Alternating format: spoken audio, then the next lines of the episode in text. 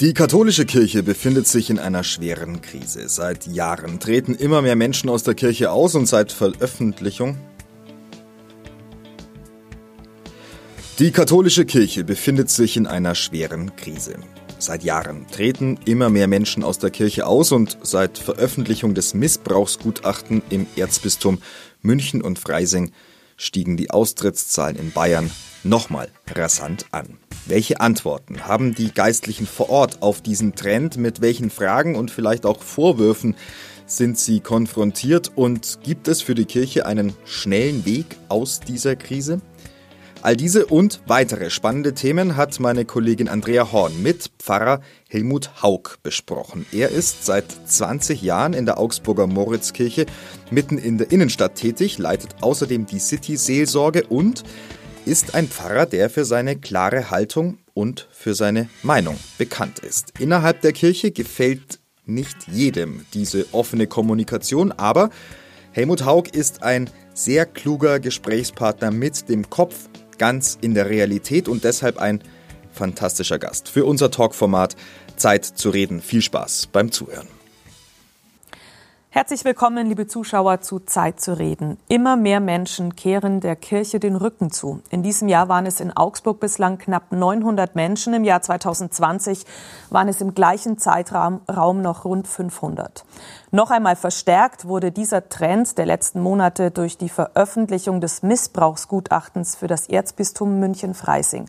Das Gutachten kam zu dem Ergebnis, dass Fälle von sexuellem Missbrauch über Jahrzehnte verschleiert und nicht entsprechend verfolgt wurden. Doch warum treten die Gläubigen tatsächlich aus der Kirche aus? Was sind die Beweggründe und was kann oder sollte die Kirche jetzt tun? Einer, der fast täglich damit konfrontiert ist, ist der Augsburger Dekan und Pfarrer der Moritzkirche in der Augsburger Innenstadt. Zu ihr gehört auch die sogenannte City-Seelsorge, an die sich Menschen hinwenden, wenn sie aus der Kirche austreten wollen oder auch in die katholische Kirche eintreten wollen. Wie sehr ihn das belastet und mit welchen Beweggründen die Menschen zu ihm kommen, Darüber wollen wir heute reden. Herzlich willkommen, Helmut Haug. Schön, dass Sie da sind. Danke, dass ich hier sein darf. Ja, ein schwieriges Thema, über das wir heute sprechen wollen äh, oder auch müssen, ähm, angesichts wirklich der erschreckenden Zahlen. So viele Menschen wie eigentlich nie zuvor ähm, kehren äh, in den letzten Monaten und Wochen der Kirche den Rücken. Ein, ein Grund ist sicher, was für viele vielleicht noch mal so ein letzter Auslöser war, sind diese Missbrauchsfälle, die sich ja auch im Bistum Augsburg immer mehr ans Licht kamen und zugetragen hatten. Ähm, mit welchen ähm, Gedanken kommen die Menschen zu Ihnen, wenn Sie jetzt über sowas sprechen oder vielleicht mit dem Gedanken spielen, austreten zu wollen? Mhm. Vielleicht äh, sollte ich vorausschicken, dass dieses Missbrauchsgutachten, das im Erzbistum München und Freising äh, äh, äh, herausgegeben wurde, Sie haben es ja schon erwähnt, schon eine gewisse Zäsur darstellt. Also wir hatten vorher schon auch eine sehr hohe Anzahl an Kirchenaustritten, sicherlich mit den unterschiedlichsten Begründungen, Hintergründen, da könnte man auch noch näher drauf eingehen. Aber die Zäsur besteht jetzt darin, dass jetzt äh, die Fragen der Kirchenmitgliedschaft im, ich sag mal, im Inner Circle angekommen sind. Dass sich tatsächlich jetzt Menschen, die bisher durchaus engagiert waren, sogar in der Kirche Gedanken machen, ob sie diesen Weg noch weiter so gehen wollen oder ob sie nicht, ich sage jetzt mal, der Institution Kirche den Rücken kehren wollen. Denn ich glaube, wir müssen schon auch unterscheiden zwischen dem, was die Menschen oder die Leute so als Glaube in sich tragen und ja, so den Halt, den sie durchaus durch den Glauben empfinden und andererseits die Institution Kirche, die diesen Glauben bisher immer vermittelt hat. Das war ja so eine unhinterfragte Einheit und auch das bröckelt ja jetzt auseinander und ja, da kommen tatsächlich viele Fragen und viel Gesprächsbedarf. Und das ist bei uns an der City Seelsorge tatsächlich sehr virulent jetzt, diese ganzen Dinge. Also ist es auch diese, diese Unglaubwürdigkeit, ähm, wenn Sie sagen, die Institution Kirche, die ja den Glauben vermittelt hat, den ja auch vorgelebt hat oder vorleben sollte. Und jetzt diese Abgründe, ist es dann einfach auch und oft auch dieses nicht offen aufarbeiten, also dass es die Kirche einfach auch unglaubwürdig macht als Institution. Ja, Sie sagen es, das ist sicherlich ein wichtiger äh, Gesichtspunkt. Also vorher waren natürlich die Missbrauchsskandale als solche eigentlich äh, äh, der große Punkt, um an dieser Kirche äh, ja fast irre zu werden, dass so etwas in so einer Institution in diesem Ausmaß möglich ist. Dass das jetzt beim Münchner Gutachten wieder so herauskommt, das war, ja, leider muss man das sagen, erwartbar. Aber die neue Qualität beim Münchner Gutachten ist natürlich, wie ist die Leitungsebene, wie sind Verantwortliche damit umgegangen? Also das ganze Thema Vertuschung und äh, ja, dieser Eindruck, dass die Institution als solche äh, rein und heilig gehalten werden muss. Das ist jetzt eigentlich der große Skandal gewesen. Und der hat uns ja fast noch mehr getroffen. Obwohl kann man so nicht sagen, Komparative sind in diesen Dingen sowieso immer schwierig. Also von daher hat uns noch einmal getroffen, so muss man sagen. Ja. Wie trifft oder betrifft Sie denn persönlich? Denn Sie sind ja auch nahezu täglich damit konfrontiert, egal ob Kirchenbesucher oder Gläubige Sie darauf ansprechen. Aber es ist ja auch ein ein Gefühl?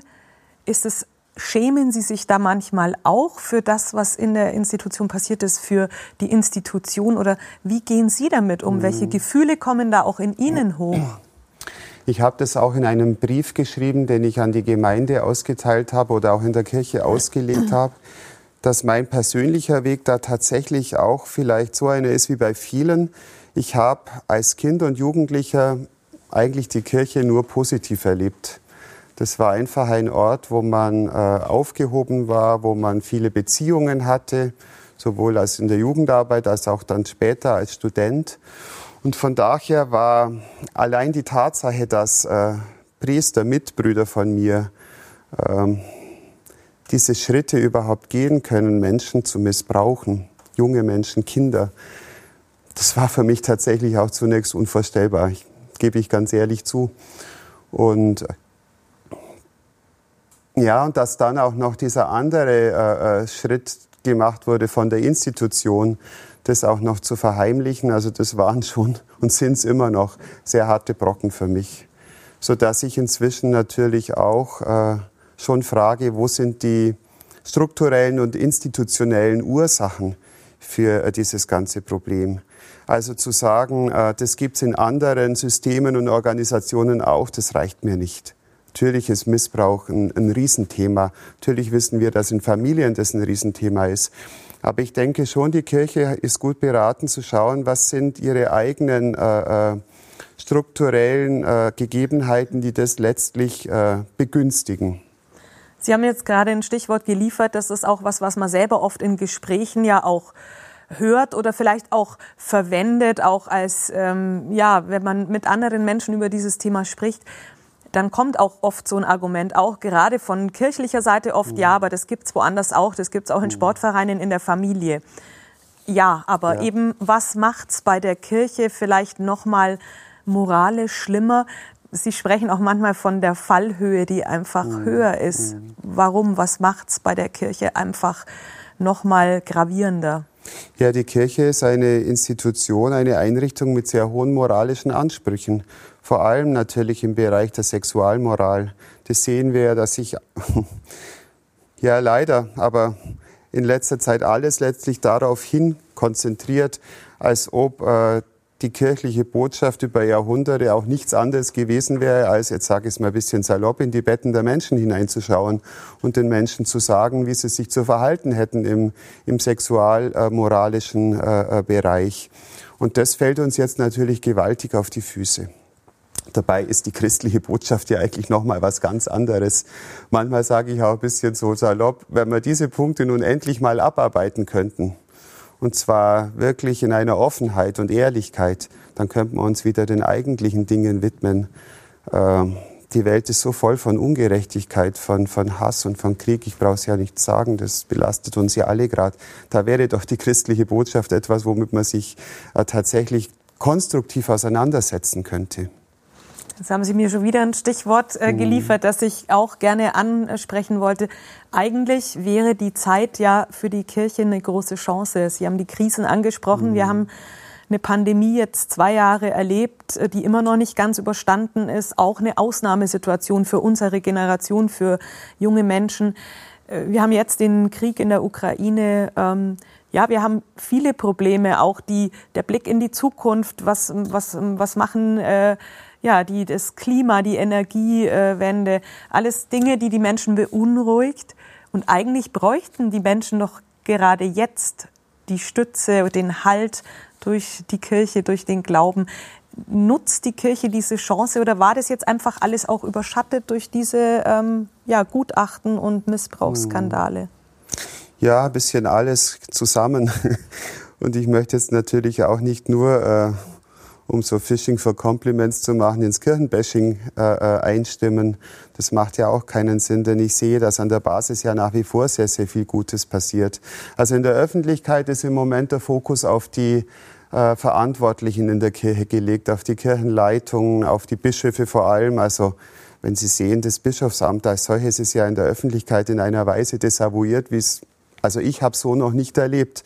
Also äh, Bischof zu sein ist im Moment tatsächlich nicht einfach. Klammer zu.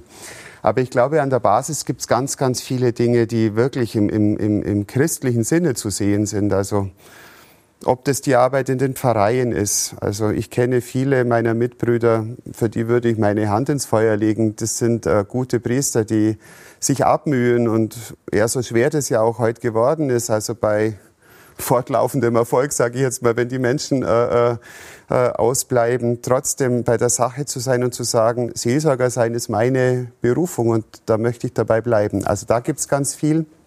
Und dann natürlich auch in der sogenannten äh, Kategorialseelsorge, komisches Wort, ich erkläre es Ihnen. Also das ist all die Seelsorge, die äh, sozusagen an bestimmten Orten vorkommt, in Krankenhäusern, in Hospizbewegungen, in der Trauerarbeit, in der Notfallseelsorge. Ähm, da glaube ich, wird nach wie vor unglaublich viel Gutes äh, geleistet. Das sollte man schon auch sehen. Sie sind ein äh, Pfarrer auch, dafür sind Sie auch bekannt, auch in Ihrer Gemeinde, der auf Menschen zugeht. Sie suchen auch immer nach den Gottesdiensten das Gespräch mit Ihren Gläubigen. Sie haben ja auch dann eine sehr treue ähm, Gemeinde. Das sind auch oft Menschen, die von überall aus Augsburg mhm. und im Umland zu Ihnen kommen, auch gezielt zu Ihnen kommen. Wie sprechen äh, die Sie auf diese Themen an? Was, was beschäftigt diese Menschen da auch, wenn die zu Ihnen kommen? Ja, die beschäftigt all diese Themen jetzt gleichzeitig, die wir gerade da haben. Das ist ja das Problem, dass wir so vieles im Moment in Schichten übereinander haben. Ähm, und wir spüren, es muss alles letztlich auch nochmal behandelt und, und äh, nicht in Vergessenheit geraten. Also behandelt werden und nicht in Vergessenheit geraten. Ähm, das heißt, wenn, wenn jetzt auch der Krieg in der Ukraine im Moment das, das äh, äh, alles beherrschende Thema ist, dann heißt es doch, dass die Kirche ihre Hausaufgaben machen muss und natürlich, also ich sage jetzt mal synodaler Weg oder wo auch immer in der Gemeinde vor Ort, die Dinge äh, äh nicht unter den Teppich kehren darf, sondern besprechen muss.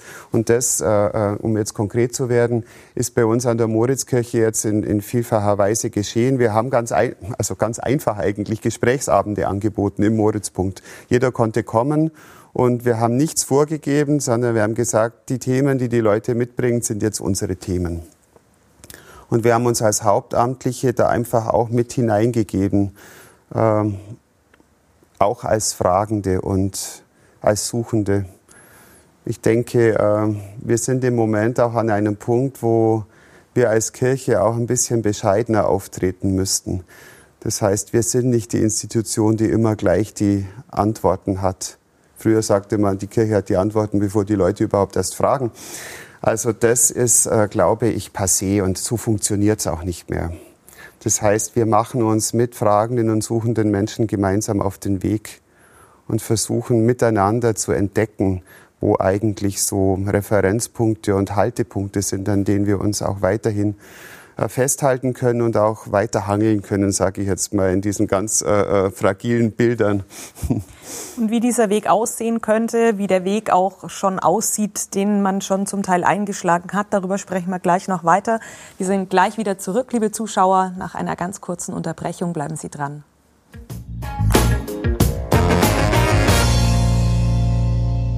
Herzlich willkommen zurück, liebe Zuschauer, bei Zeit zu reden.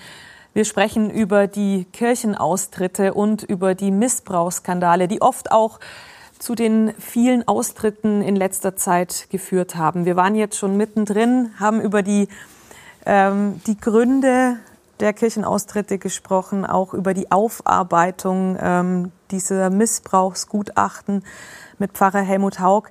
Ja, jetzt wollen wir doch mal ein bisschen in die Zukunft auch schauen oder über ja, über Themen sprechen, wie Sie haben ein, ein Thema schon angesprochen. Sie suchen das Gespräch mit den Gläubigen. Sie bieten Gesprächsabende an. Das ist eine Möglichkeit, da jetzt vielleicht ähm, einen Weg rauszufinden. Mhm. Aber wie denken Sie, müsste der Weg auch von, Sie haben die ähm, Kirchenleitungen angesprochen, die da jetzt natürlich ganz stark im Fokus sind, spätestens seit dem Gutachten von München-Freising.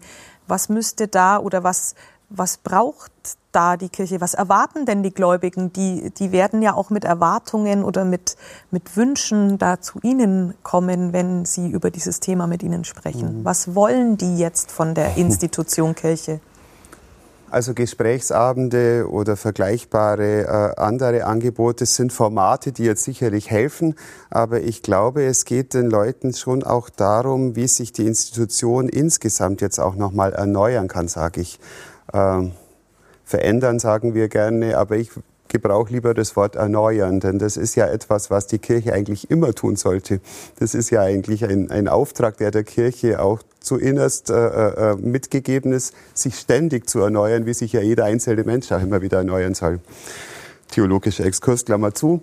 Ähm, ich glaube, dass die Institution Kirche, wie wir sie in Westdeutschland kennen, über, über viele Jahrzehnte, dass die jetzt an einen gewissen Endpunkt gekommen ist. Kardinal Marx hat es ja sehr dramatisch ausgedrückt, an einem Totenpunkt, an einem Endpunkt. Aber das ist nichts Schlimmes, denn äh, so eine Krise kann ja eine Chance sein, dass tatsächlich sich Institution auch nochmal neu findet und neu definiert. Und da glaube ich, ist das Dialogprinzip was ganz, ganz Wichtiges. Ich denke, dass die Kirche als Institution in Deutschland insgesamt äh, dialogfähiger werden muss dass wir auch aus dieser äh, innerkirchlichen Blase, in die wir uns jetzt auch eingerichtet haben, auch aus dieser äh, durchaus bisher gegebenen Systemrelevanz in der Gesellschaft, dass wir uns da jetzt äh, äh herausbegeben müssen und verabschieden müssen, um mit der Gesellschaft ganz neu in Dialog zu treten. Und zwar mit den unterschiedlichsten äh, Gruppierungen und, und, und, und, und Kräften unserer Gesellschaft. Das ist was, was die Kirche erst lernen muss, glaube ich. Denn Dialog heißt ja, dass ich nicht schon mit der vorgefertigten Meinung in ein Gespräch hineingehe, sondern dass ich neugierig bin und offen bin, äh, was so ein Dialog letztlich auch nochmal bei mir selber bewirkt und verändert. Und da habe ich eigentlich keine Angst davor. Und das finde ich persönlich immer was unglaublich Fruchtbares. Vor allem, wenn ich mit Menschen ins Gespräch komme, die jetzt mit Kirche überhaupt nichts zu tun mhm. haben. Das ist für mich fast das Interessanteste. Einer, der ja auch diesen Dialog sucht, ist jetzt äh, der jetzige Augsburger Bischof Bertram mhm. Mayer. Ja. Er war der erste deutsche Bischof, der sich auch direkt Missbrauchsopfern gestellt hat, mit ihnen das Gespräch gesucht hat. Ist das auch der richtige Weg? Er, er spricht ja auch immer von dieser Null-Toleranz-Politik. Er ist einer, der das jetzt aktiv anpacken äh, möchte und auch tut, hat man das Gefühl. Und das mhm. wird ja auch in der Öffentlichkeit sehr positiv wahrgenommen. Ja. Wie, wie sehen Sie das? Ich möchte es eigentlich jetzt überhaupt keinem Bischof unterstellen, dass er das nicht aktiv angehen möchte. Also ich glaube, diese Problemlage ist bei allen angekommen. Jeder geht es auf seine Art und Weise an und macht es auch sehr unterschiedlich. Ich sehe schon auch, dass das ein, ein, positiver Weg ist, den unser Bischof jetzt hier in Augsburg gehen möchte, indem er einfach mit Menschen ins Gespräch kommen will. Also an ihm ist wirklich zu schätzen, dass er überhaupt nicht menschenscheu ist und dass er eigentlich auch nicht wartet, bis Leute jetzt zu ihm kommen, sondern dass er auch durchaus aktiv auf Menschen und Gruppierungen zugeht. Das äh, halte ich für sehr, sehr positiv. Und das wäre schon die richtige Richtung, in die Kirche eigentlich gehen müsste. Gerade in der jetzigen Zeit eben wieder dieses Dialog äh, oder Gespräch mhm. suchen. Ja. Sie haben jetzt auch das Stichwort die Kirche nicht verändern, sondern erneuern gewählt. Ähm, der synodale Weg ist da auch gerade in, in mhm. aller Munde, ähm, der gerade eingeschlagen wurde. Inwieweit ist der Ihrer Meinung nach oder könnte der da auch helfen, aus dieser Krise rauszukommen oder kann der überhaupt helfen, aus dieser großen Krise jetzt herauszukommen? Ja, was soll ich jetzt dazu sagen? ja, also ich habe einerseits Hoffnung in diesen synodalen Weg unbedingt, finde es sehr gut, dass viele Dinge da jetzt ausgesprochen werden und auf dem Tisch liegen, dass äh, äh, Bischöfe und, und Laien und Christinnen und Christen aus unterschiedlichsten Richtungen da jetzt miteinander ins Gespräch kommen. Das ist alles sehr gut. Die Erwartungen sind natürlich sehr unterschiedlich.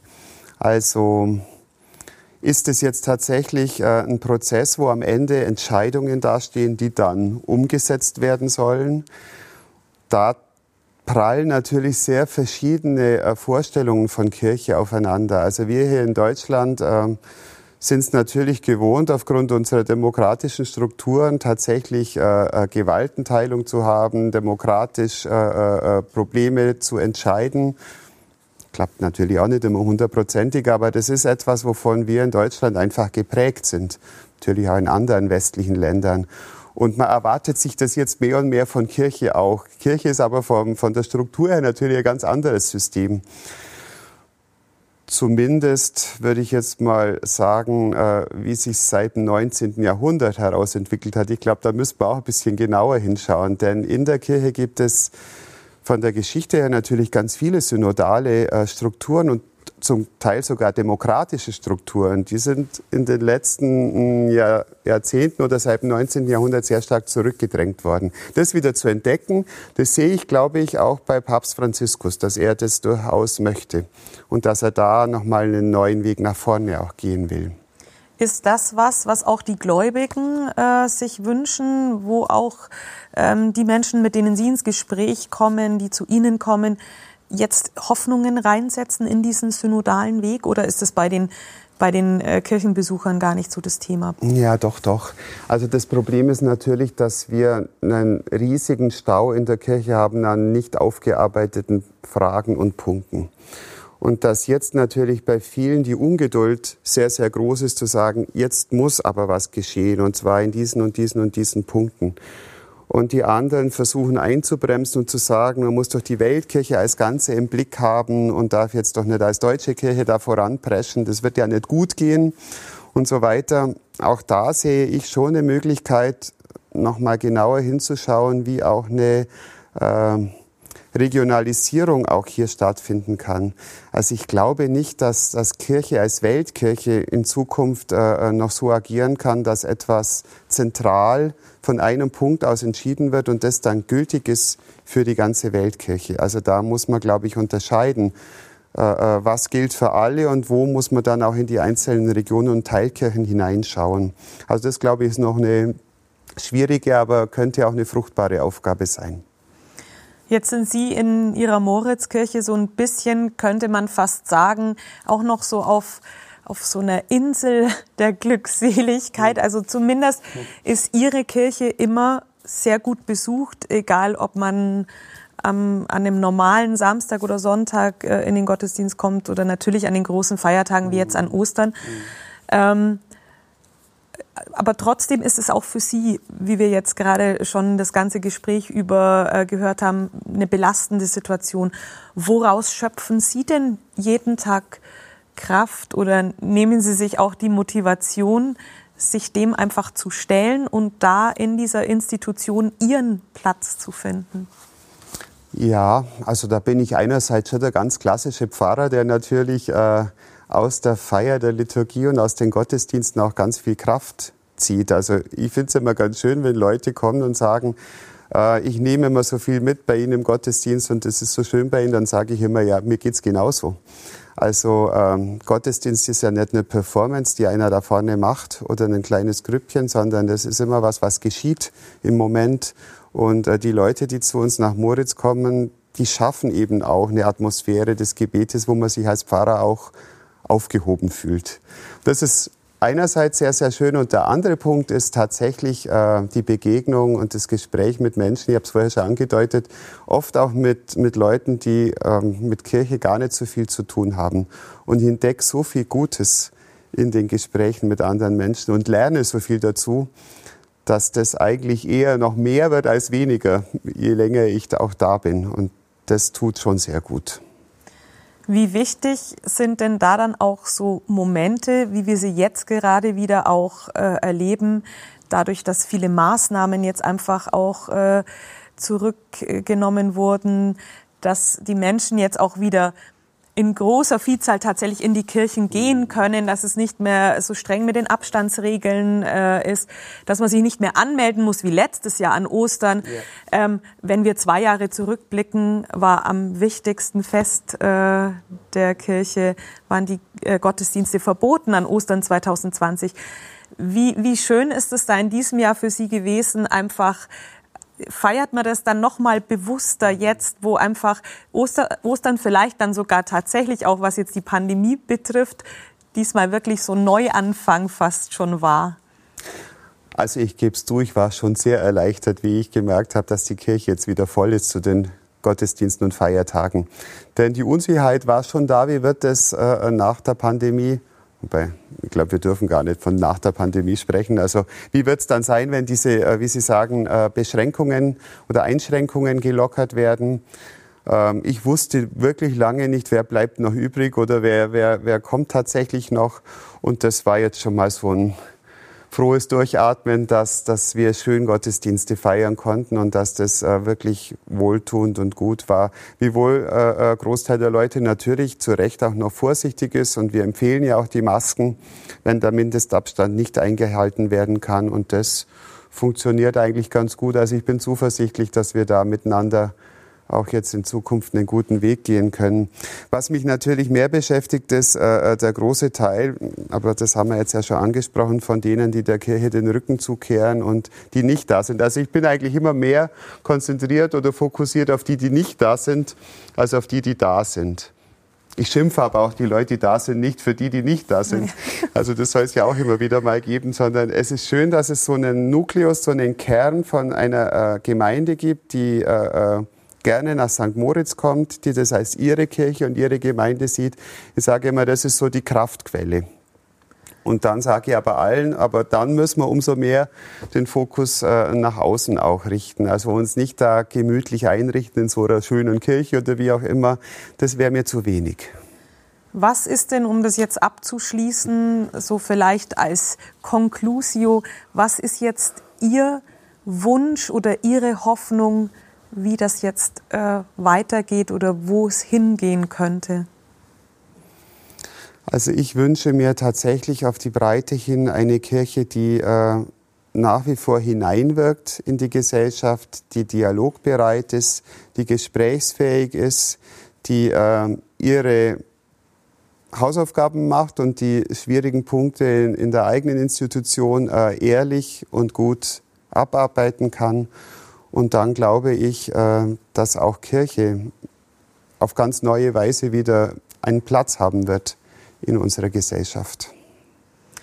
Pfarrer Helmut Haug, ich bedanke mich ganz herzlich für das Gespräch. Ich denke, Sie sind da auch einer, der diesen Weg auf jeden Fall weitergeht und der das auch Ihren äh, Kirchenbesuchern, aber auch den Menschen, die auf Sie zukommen, äh, vermittelt oder das Gefühl gibt, dass die Menschen da weiterhin ihren Platz haben können.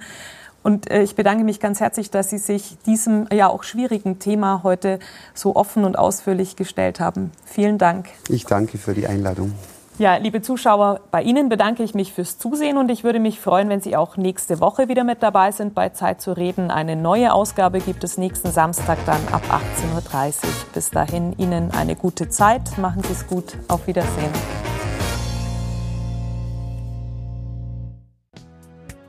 Vielen Dank für Ihre Aufmerksamkeit. Das war ein Podcast aus unserer ATV Audiothek. Wir präsentieren Ihnen in unserer Audiothek jede Woche ausgewählte Interviews mit Persönlichkeiten aus der Region und Gespräche zu gesellschaftlich relevanten Themen. Abonnieren Sie auch gerne die ATV Audiothek in Ihrer Podcast-App, so verpassen Sie dann keines unserer Interviews.